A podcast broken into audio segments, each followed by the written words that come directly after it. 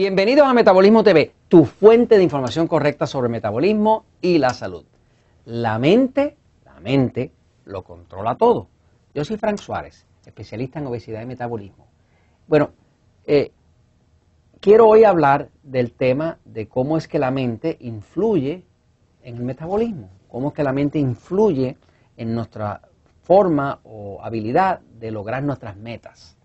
Eh, en un episodio anterior estaba hablando de la relación que existe entre ser, el ser, su cuerpo y su mente. Voy a continuar en ese punto, pero quiero hacer énfasis en el hay un capítulo en el libro El poder del metabolismo que se llama La mente lo controla todo. Ese capítulo está ahí por una razón. Está ahí porque hay personas que sí es verdad, hay muchas personas que tienen problemas de metabolismo lento, pero hay personas que también tienen condiciones que están pasando en su mente que no le permiten reparar el metabolismo. Por lo tanto, había que enfocar el tema de la mente. Voy allá a la pizarra un momentito y hablamos de esto. Fíjense. En el episodio anterior estábamos hablando de la relación que existe, que es como si fuera un triángulo entre un ser, que es un ser espiritual, nosotros, nosotros no somos nuestro cuerpo, el cuerpo y la mente. Cuando nosotros estamos hablando del metabolismo, pues estamos hablando de lo que está pasando con el cuerpo. Sí, cuando hablamos de metabolismo y el libro Poder de Metabolismo, pues de lo que trata principalmente es del cuerpo, de todo lo que afecta el cuerpo para, para afectar ese metabolismo. Ahí hablamos del hongo cándida, hablamos del tipo de sistema nervioso, hablamos de la hidratación, hablamos del tipo de dieta, de reducir la insulina a través de la dieta, hablamos del estilo de vida, hablamos de cómo el estrés engorda, todo eso lo hablamos en el libro y todo eso es verdad y todo eso funciona.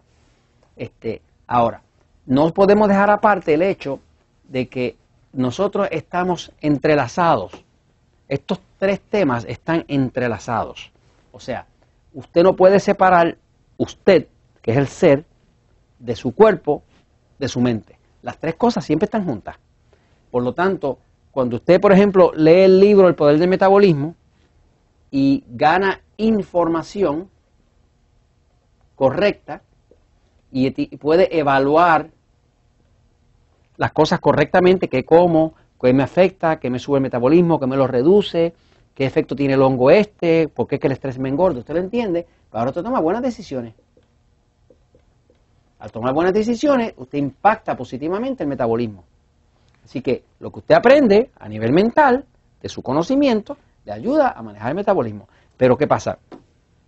Eh, una de las cosas que pasan es que muchas veces una persona fracasa no es porque eh, eh, su metabolismo solamente esté lento, que es cierto que está lento, es porque también tiene algo en su mente que no le deja tener éxito. Entonces, una de las cosas que se explica en el libro El Poder del Metabolismo es cómo usted hacer cuando usted va a empezar una dieta, cuando usted toma una decisión de usted adelgazar, de bajar, de controlar su diabetes, lo que sea, es importante que usted mire también el aspecto mental. Entonces, una de las cosas que se ha descubierto que funciona de forma uniforme es que usted haga un ejercicio mental para prepararle para lograr su meta. Usted tiene una meta, Usted está aquí y usted quiere llegar a la meta. Pero para llegar a la meta tiene que haber una secuencia de eventos, de tiempo, de acciones que hay que tomar para llegar a esa meta. Ahora, ¿qué le puede parar en estas acciones para llevar a su meta? Pues lo único que le puede parar es su mente. No hay otra cosa. Así que si usted está en control completo de lo que está pasando en su mente, y está en control completo de la información que necesita para mejorar su metabolismo, pues usted hace los pasos correctamente y va a llegar a su meta. Y si no está llegando a su meta, tiene que ser que algo en la parte de su mente está mal, ya sea en cuanto a adquirir el conocimiento correcto, algo que no entendió, o ya sea en cuanto a que usted no se ha preparado para el proceso. Entonces, en el libro El Poder Metabolismo se habla de hacer el ejercicio mental. El ejercicio mental para prepararse para uno tener éxito y lograr su meta, parte de la premisa de que la mente controla el cuerpo. El cuerpo no controla la mente. Definitivamente lo que usted piensa tiene un impacto hormonal, tiene un impacto eh, eh, nervioso y afecta el cuerpo. O sea, cuando una persona está bajo severo estrés emocional, de pareja, de problemas de trabajo y demás, pues las hormonas del cuerpo, el sistema hormonal responden creando cortisol y otra serie de hormonas que engordan. Por eso hay mucha gente que no puede adelgazar porque tiene estrés. Tiene estrés con su pareja, con su trabajo, con las finanzas, con lo que sea. Por eso hay un capítulo en el libro que dice, el estrés engorda. Es verdad que el estrés engorda. Y es verdad que el estrés engorda. ¿Por qué? Porque todo lo que afecte su mente, que le causa una condición de peligro, que le causa una condición de incomodidad, de tristeza, le va a afectar el sistema hormonal. Y como el cuerpo se maneja el metabolismo a través del sistema hormonal y el sistema nervioso, pues se le va a afectar. Entonces, es importante mirar el aspecto mental. ¿Qué es lo primero que una persona debe hacer cuando va a adelgazar? Cuando tiene una meta para lograr con el tema del metabolismo. Lo primero que tiene que hacer es este ejercicio que le voy a explicar ahora. El ejercicio es este. Haga una lista, una lista de todo lo que usted ha hecho en su vida para todo lo que ha hecho para mejorar su cuerpo.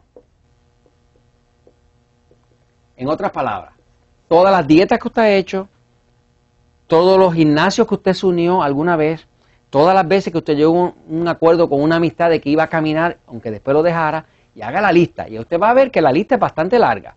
Usted va a ver que, por ejemplo, hubo una ocasión que usted dijo, bueno, no comer de noche. En otra fue al nutrición, al nutriólogo, como dicen por allá en México, ¿verdad? Eh, acá en Puerto Rico decimos eh, nutricionista, dietista. Eh, otra vez fue al doctor. Otra vez compró pastillas, pastillas milagrosas, algo que le vendían en televisión, que si usted se lo tomaba se iba a poner delgado. Otra vez hay personas que usaron enemas, porque alguien les dijo que era que el intestino estaba sucio. Eh, hay personas que dijeron, no, no voy a comer nada más que vegetales. Y otros dijeron, no, voy a hacer la dieta Atkins, por lo tanto voy a comer nada más que carne. Y otro dijo, no, voy a quitar la grasa. Ok. No, otro, voy a contar las calorías. La lista puede ser interminable. Si usted hace una lista de todo lo que usted ha tratado, de distintas formas, en todas las épocas de su vida, todo lo que usted ha tratado para usted lograr adelgazar o devolver la salud de su cuerpo, se va a dar cuenta que puede ser bastante larguita.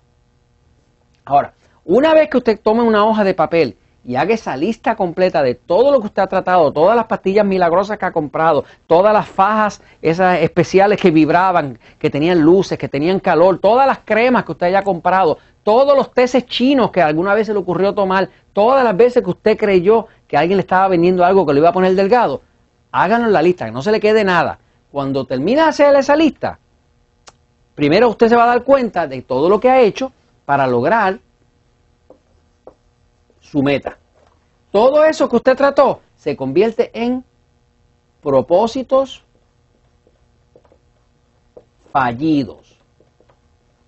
Estamos hablando de cosas que a usted le fallaron en la vida, cosas que a usted le hicieron sentirse que fracasó.